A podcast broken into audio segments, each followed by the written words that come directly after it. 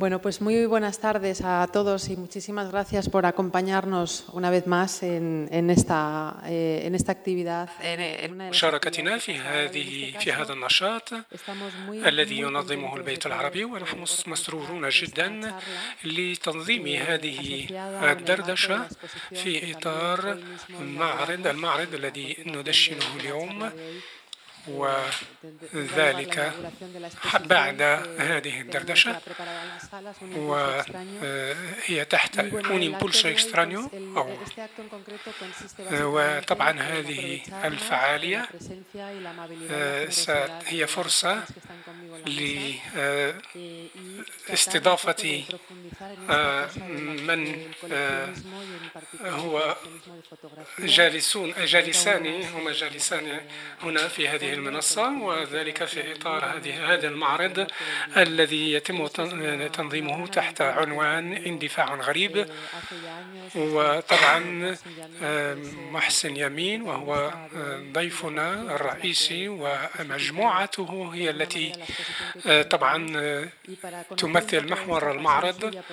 وحيث أتاح لنا مشاركته في شغفه الفني ومرمرتل وهو مدير المؤسسة العربية للصورة في بيروت وبالإضافة إلى كليمونس كوتار وهما يشرفان على تنظيم هذا المعرض. وحتى لا أطيل أعتقد أنني فقط أريد أن أتحدث عن قليلا عن لمحة عن المؤسسة العربية للصورة وهي تستحق كل التنويه ونحن نشعر بالفخر لمشاطرتهم هذا هذه الفعالية وهذه المؤسسة تمثل إحدى أكبر مجموعات الصور بحيث يصل رصيدها إلى أكثر من 600 ألف يعني مادة بما في ذلك الصور وما شابهها من يعني لوحات زجاجية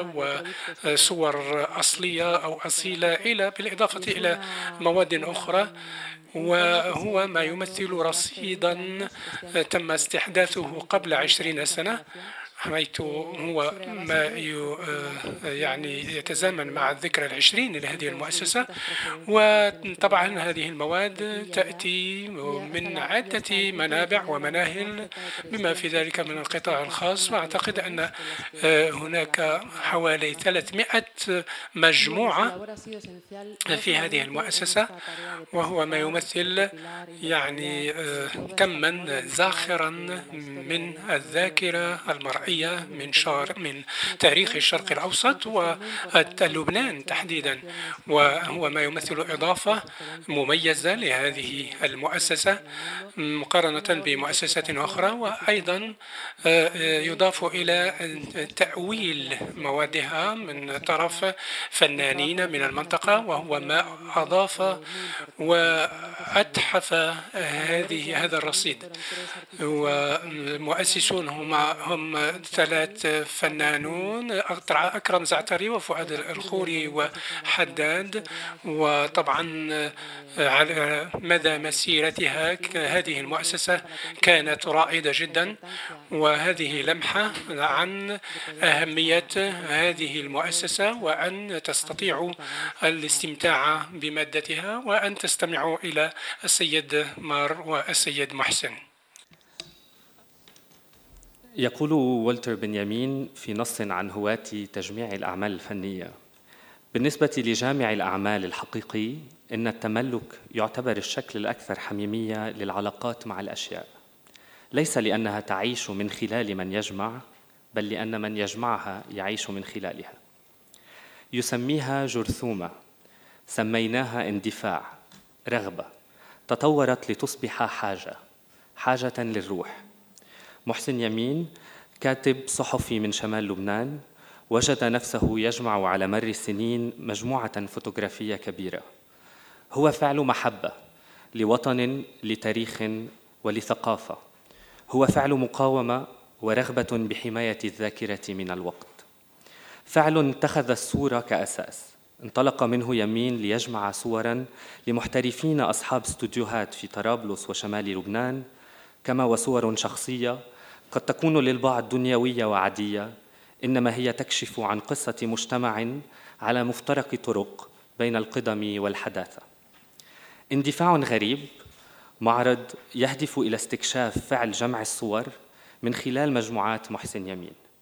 معرض ل 113 صورة تعكس خيارات يمين أكانت تاريخية تقنية بصرية أو جمالية وثراء مجموعته التي كانت من أولى المجموعات التي انضمت إلى المؤسسة العربية للصورة. هي صور تبرز لحظات فترات من التاريخ أماكن مختلفة قصص شخصية صور بحركة مستمرة كجسم على قيد الحياة. فعل أخذ وعطاء دون أن يكون عبادة للماضي إنما للتبادل وللمستقبل. محسن يمين أهلا وسهلا بك. نحن جدا سعيدون أن تكون معنا اليوم. فهذا المعرض له رمزية خاصة جدا. إذ أن المؤسسة العربية للصورة ومنذ تأسيسها عام 1997 بدأت مشوارها معك. وكان لقاء عمر واليوم بعد عشرين عام تنطلق المؤسسة بمرحلة جديدة من عملها معك أيضا من خلال هذا المعرض وهذا الحديث الذي هو أيضا محطة جميلة في تاريخ كازا البيت العربي في عيده العاشر. اسمح لي اولا أن أشكر باسمي وباسم شريكتي في تنظيم المعرض كليمانس كوتار جميع القيمين على هذا المعرض بدءا ببيدرو فيينا مدير عام كازا عربي على ثقته بالمشروع نوريا ميدينا غارسيا على تفانيها وعملها الرائع إلينا غونزاليس ولورينا لوبيز دي بينيتو كما وكل الفريق الذي عمل على تجهيز المعرض.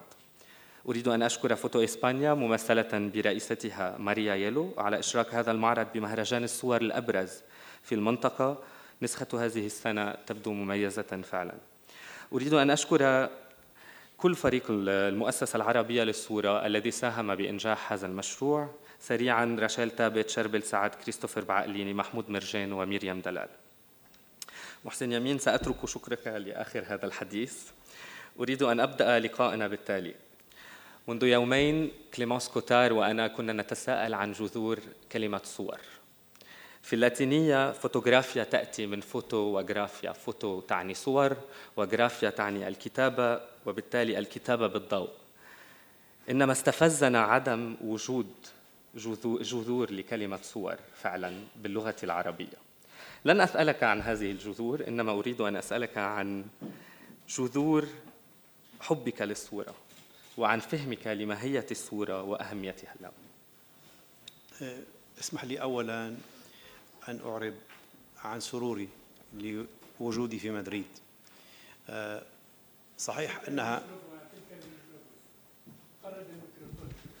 صحيح أنها ليست المرة الأولى التي آه، تجتاز فيها صوري حدود بلادي نحو العواصم والمدن الأوروبية. لكن هذه المرة الأولى التي يتسنى لي شخصيا أن أكون قرب هذه الصور من مجموعتي والفضل يعود لإثنين للبيت العربي في مدريد وللمؤسسة العربية للصورة آه، فشكرا. آه، فهذا الوجود يتيح لي يعني أن أختبر ردود أفعال الناس على هذه الصور. كما أشعر بشعور خاص لأنني نصف لبناني ونصف فنزويلي وبعروقي يجري دم أمريكي لاتيني وبالتالي هذا يعني له معنى خاص بوجودي في مدريد اليوم. والآن أنا جاهز للإجابة على أسئلتك. كنت أريد أن أعرف جذور حبك للصورة. أي أي متى ابتدأ هذا الحب؟ آه، بدأ أولا في البيت آه، الذي نشأت فيه بيت جدي كان هناك مجموعة من الصور الملتقطة جميعها في القرن التاسع عشر آه، تمثل أعيان منطقتي منطقة زغرتا الواقعة في شمال لبنان وكانت للأسف الشديد أكثر عددا مما تناهى إليه لأن البيت أخضع لعملية تأهيل آه، سنة ال 79 أي في العام عينه الذي آه، بدأ فيه هذا الاندفاع الذي تستغربون. وهي ككل صور الفوتوغرافية الملتقطة في القرن التاسع عشر تكون عادة مثبتة على كرتون مقوى ولا داعي للألغاز والتعمية معها لأنها تحمل في أسفلها اسم المصور الذي التقطها وعلى مقلبها تحمل اسم آه، آه، عنوان المصور المدينة التي يصور فيها الجوائز التي التي قد يكون نالها. والمعارض الدولية آه، التي قد يكون آه، شارك فيها. إنما هذه النواة لم تتطور إلا حين آه، سعي لجمع بعض الصور من خلال استوديو المصور الأرمني الناشط في منطقة يرتشان دينكيكيان. لماذا توجهت إلى هذا الاستوديو؟ لأن آه، ربما حرب لبنان شكلت نوعا من الفاصل الكبير في الخمسة وسبعين بين ما قبل وما بعد. وأنا مدفوعا بشعور الحنين إلى المهرجانات التي تقام عادة كل صيف وكل سنة في منطقتي وبسبب الحرب والظروف الأمنية السيئة التي سادت كانت قد توقفت حاولت الاستحصال من يرتشان على بعض من هذه الصور. وقد كان آه، متعاونا جدا معي.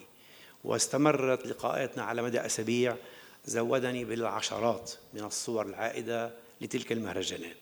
لكن في لحظة رضا علي وعلى اهتمامي بالصور القديمة سألني هل تحب أن ترى صورا ملتقطة بعدسة مصور آخر سواي؟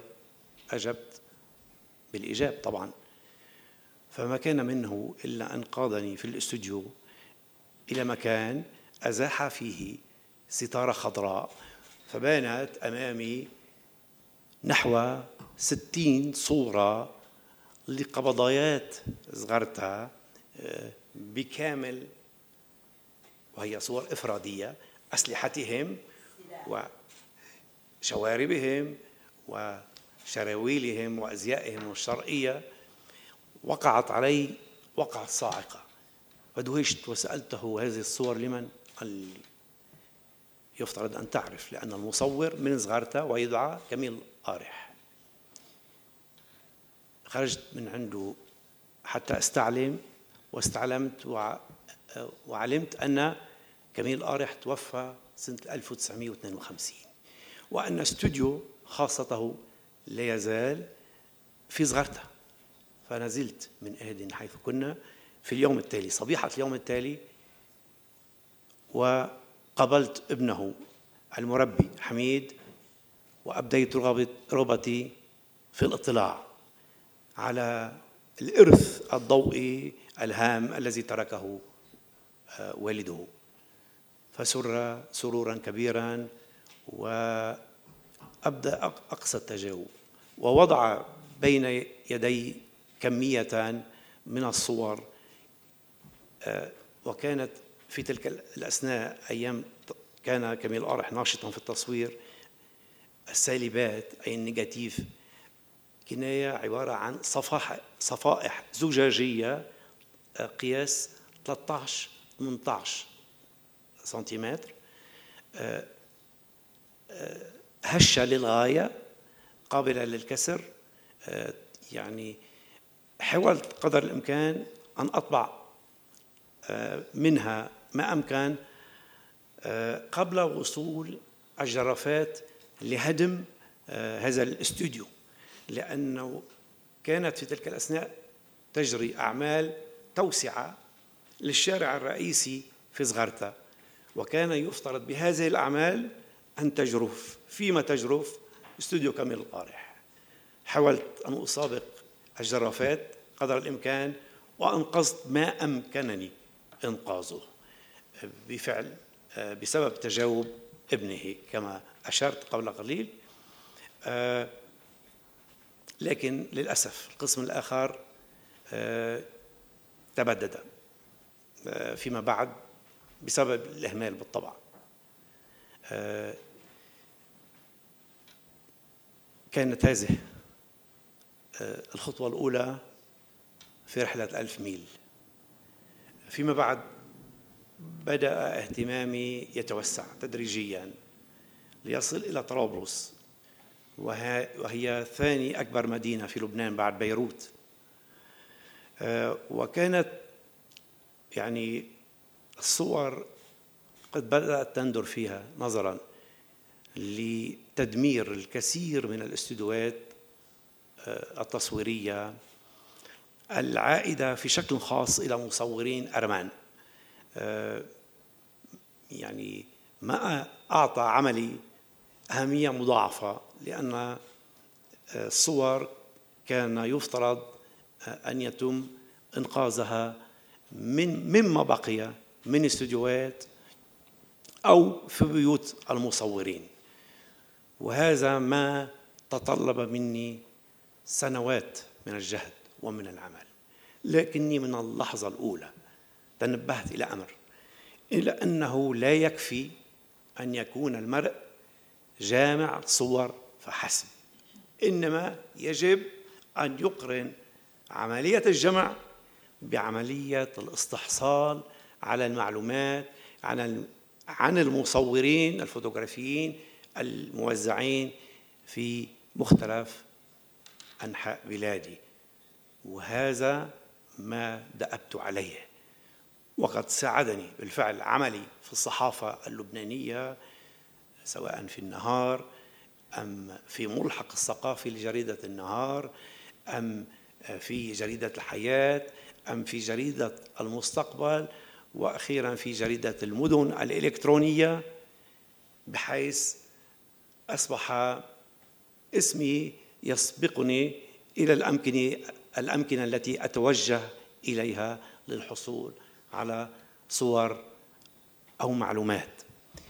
وفي العام 98 اهتدى فؤاد الخوري بفضل الدكتور جوزيف اليان إلى بيتي في شمال لبنان حين علم بمقدار اهتمامي بالصور الفوتوغرافية وبأن الألاف منها آه، قد تراكم عندي وقد وزعته خلال الحرب على خمسة أمكنة كي أعطيه مزيدا من الفرص للبقاء الطويل.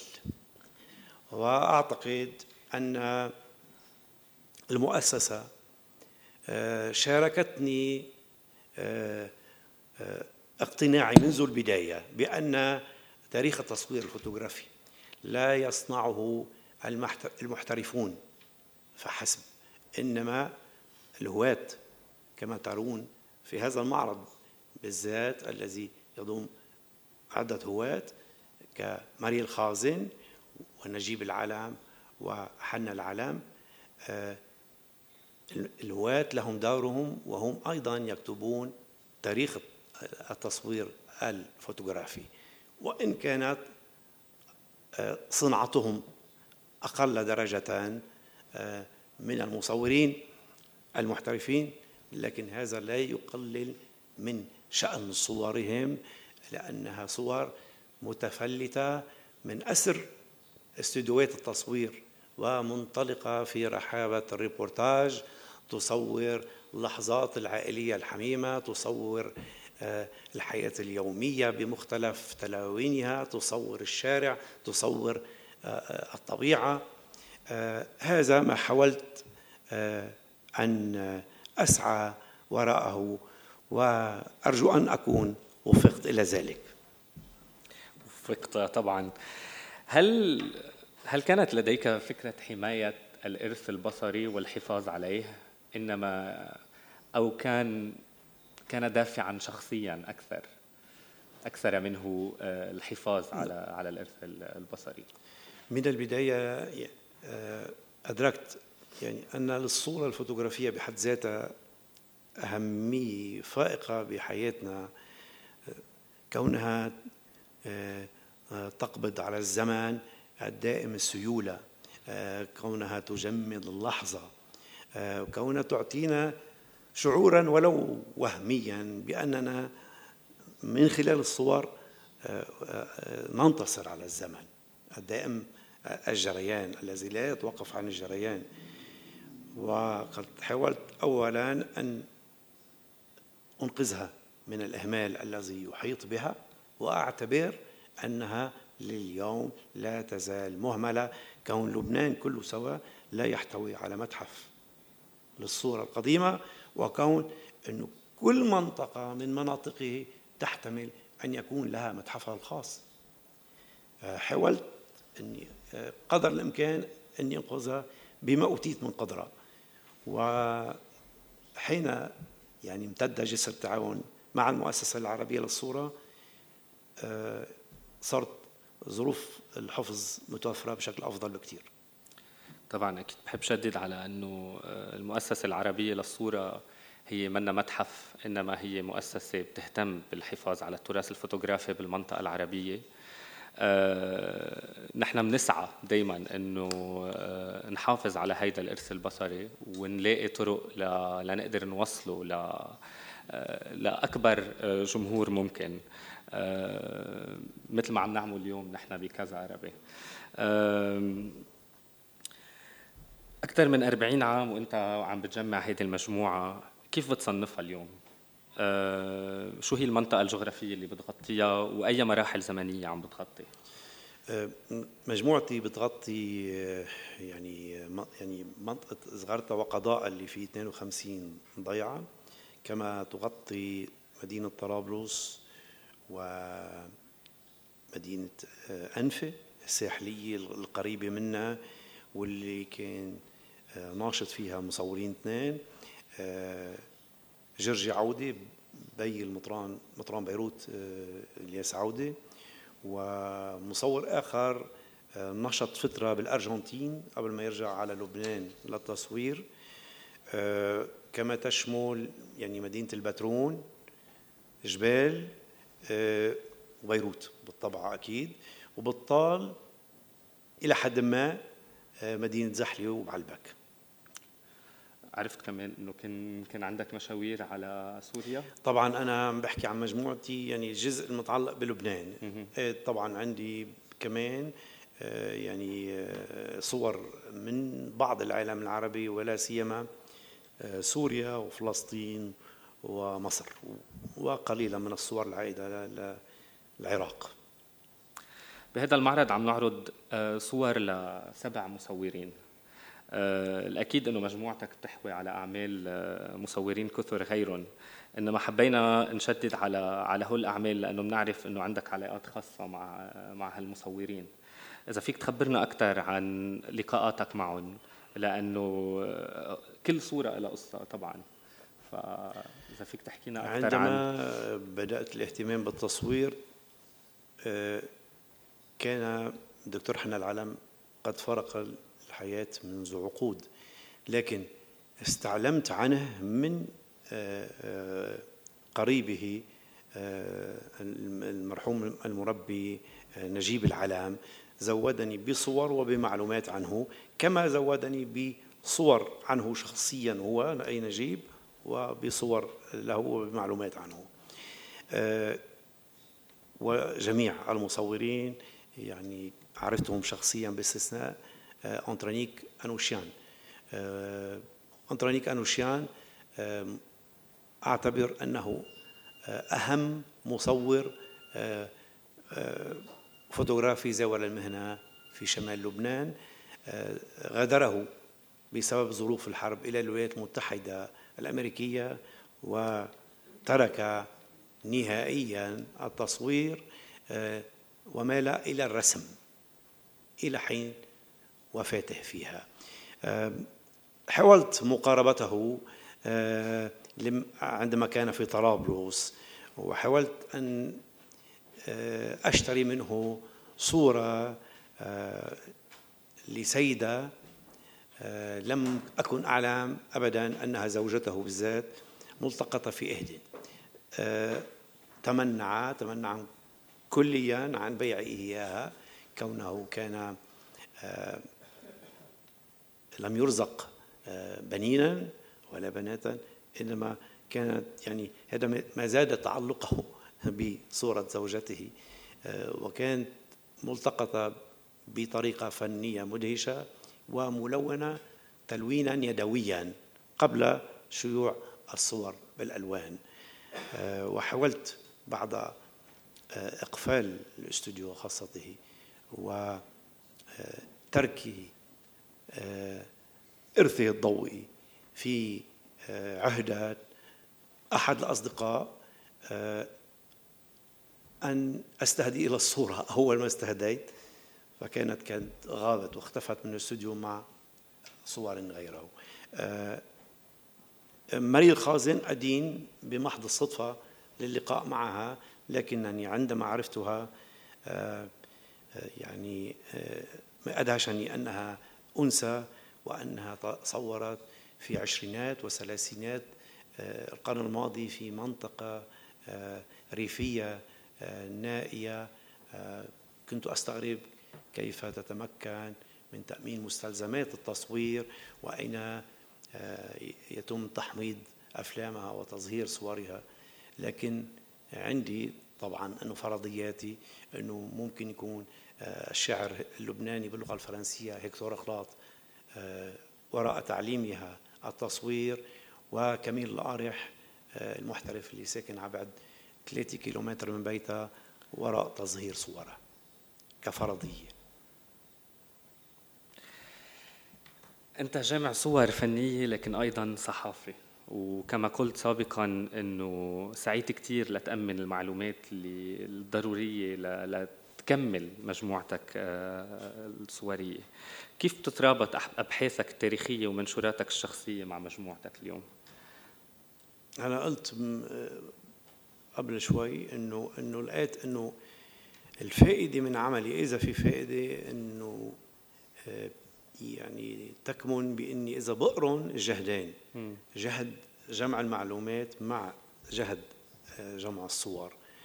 آه، وبعد مرور 40 سنة بعتقد إنه كثير كثير كثير من الأسماء الناس اللي امتهنوا التصوير بعدها مغمورة. يعني بعد ما حدا بيعرف عنا شيء بالمحيط اللي نشطت فيه لأنه كل اللي آه عايشوا آه، نشاطهم خلال المهنة أما توفوا أما هاجروا أما كبروا كثير بالعمر ما بقى يتذكروا شيء الجيل الجديد ما بيعرف شيء عنهم. للأسف للأسف بعد في كثير من الأهمال عم بيحيط بهالشأن. وأنتم وجودكم آه، يعني ودخولكم على الخط بيشكل بارقة أمل.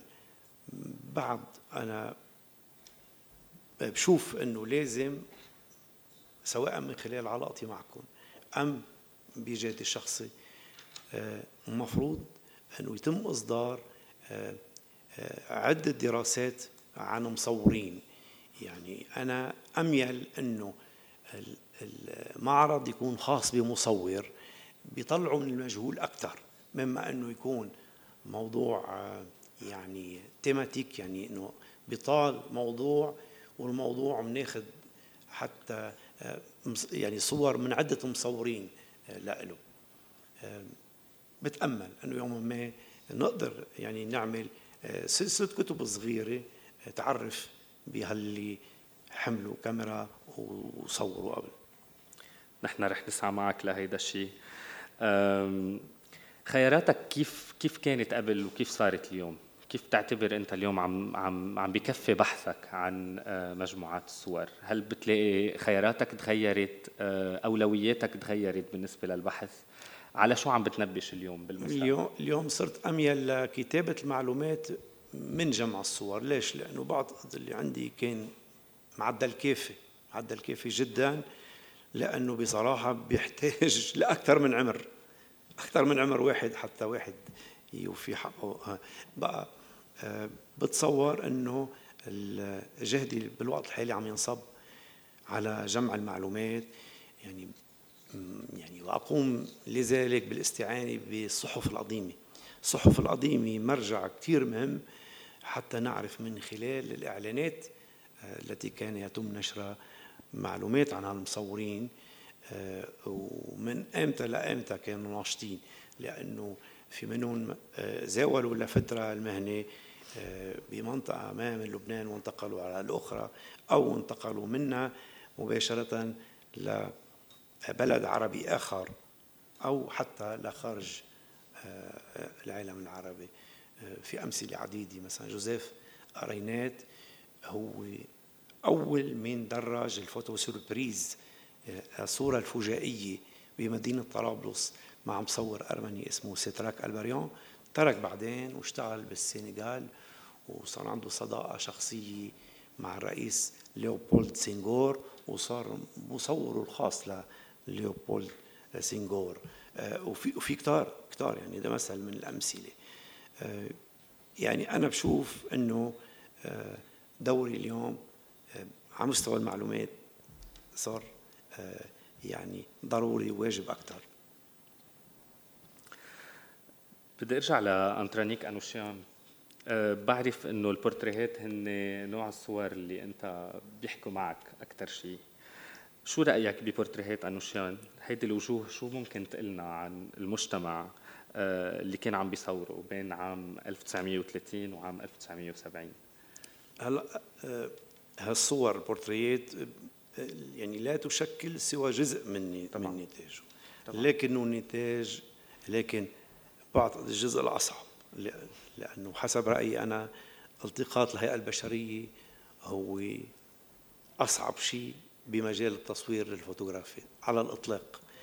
آه، رولان بارت الناقد الفرنسي الشهير اللي كان عنده اهتمام خاص بالصورة الفوتوغرافية بيقول إنه عملية آه، الالتقاط بورتريه عملية معقدة وبتشابكوا فيها أربع أشخاص.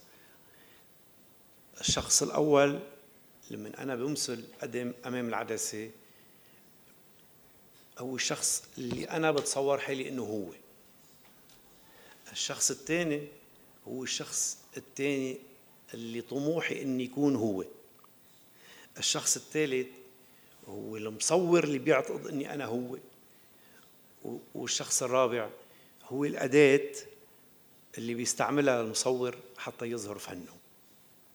شغلة معقده البورتريه وبعتقد إنه أنوشيان كان مجلي بهالمضمار أغلبية صور أنوشيان هن أفلام négatif حضرتك قدرت تشوفهم كلهم؟ لا كيف علاقتك مع لا. شو علاقتك مع ال négatif؟ على طول كنت أعتبر قد ما أنا كمية النيجاتيفات الموجودة ببيتي كبيره إنه ما لم أدعم من مصرف ما ما بقدر إني ظهر كامل ما عندي ما بقدر طبعا. شو علاقتك مع الصورة ككيان كجسد مش بس كمادة بصرية؟ أه، كل صورة أساسا رسالة من الماضي. أه، بتحملنا رسالة ما يا أما عن زي يا أما عن عادة كانت سائدة وما عادت موجودة يا أما عن حدث ما. يا أما عن ناس آه، كانوا بطلوا آه، موجودين. ما في صورة يعني بتخلى من موضوع مهم.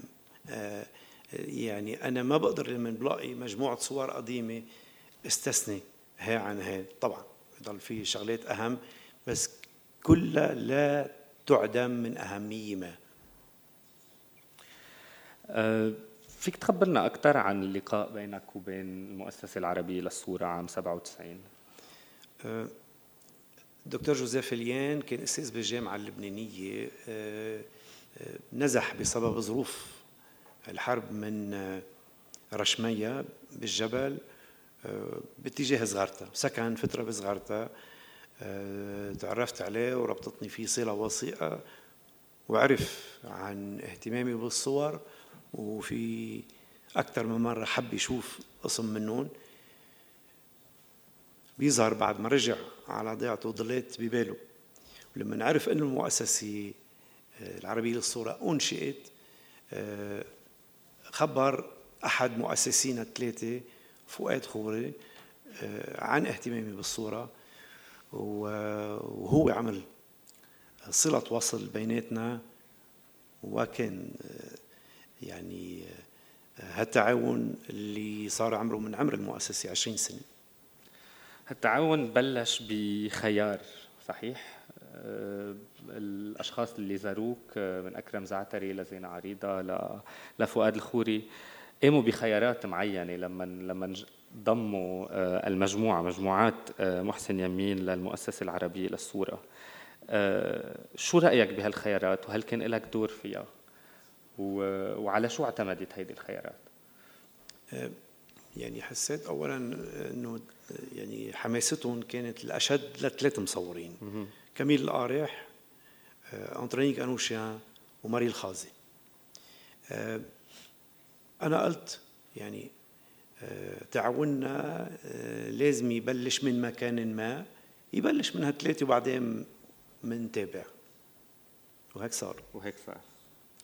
اليوم المؤسسة عندها 1168 صورة من مجموعات محسن يمين وبنقبل نكفي على تعاون أكبر من هيدا طبعا. بدي أفتح المجال لأسئلة من الجمهور. نوريا إذا الجمهور عنده أسئلة المدام Pues eh, no, no sé si hay más preguntas. Si no las hay, como son ya... هناك أسئلة بما أن الساعة هي الثامنة إلا خمس دقائق فيمكننا أن ننهي هذا الحوار ونواصل حاليا في القاعة مع الافتتاح للمعرض.